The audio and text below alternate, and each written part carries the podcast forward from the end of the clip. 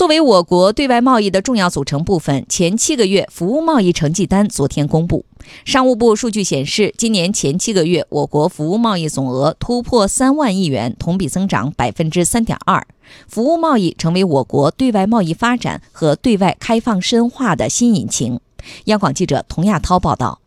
商务部数据显示，今年一至七月，我国服务贸易总额突破三万亿元，达到三万零八百八十二点八亿元人民币。同比增长百分之三点二，其中出口同比增长百分之九点五，进口同比基本持平，拉动我国服务贸易逆差继续收窄，降幅为百分之九点八。商务部服贸司副巡视员朱光耀介绍，我国服务业生产保持较快增长，拉动服务出口快速增长。一至七月，我国服务业生产保持较快增长，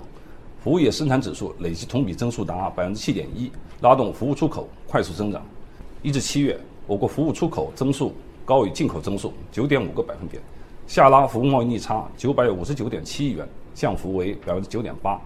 国家统计局此前发布的报告显示，近年来我国服务贸易实现快速发展，服务进出口总额从一九八二年的四十六点九亿美元提高到去年的七千九百一十九亿美元，年均增长百分之十五点三。服务贸易也从对外援建、入境旅游扩展到更多门类。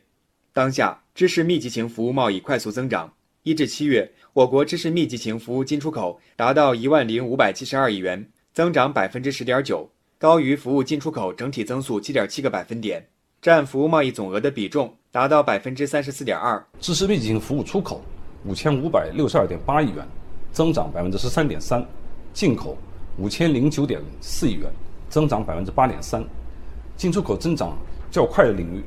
个人文化娱乐服务、金融服务。电信、计算机和信息服务，中国服务不断发展，服务进出口飞速提升，正形成强大的吸引力。在上周举行的第二届进博会服务贸易展区展前供需对接会上，来自全球各地的服务贸易领军企业剧透了他们的参展服务。UPS 中国区总裁 Harold Peters 在接受央广记者专访时说：“他们对中国市场充满信心。” Over the next 15 years, China is going to import 30 trillion dollars. 在未来的十五年内，中国要进口三十万亿美元的货物和十万亿美元的服务。中国四点五亿的中产阶级对进口商品和服务的需求是非常巨大的，可以说给所有期望将商品进口到中国的外国企业提供了一个巨大的机会。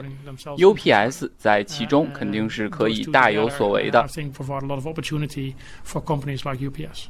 根据世界贸易组织统计，我国服务进出口居世界位次从1982年的第三十四位上升到2014年的第二位，并连续五年保持这一地位。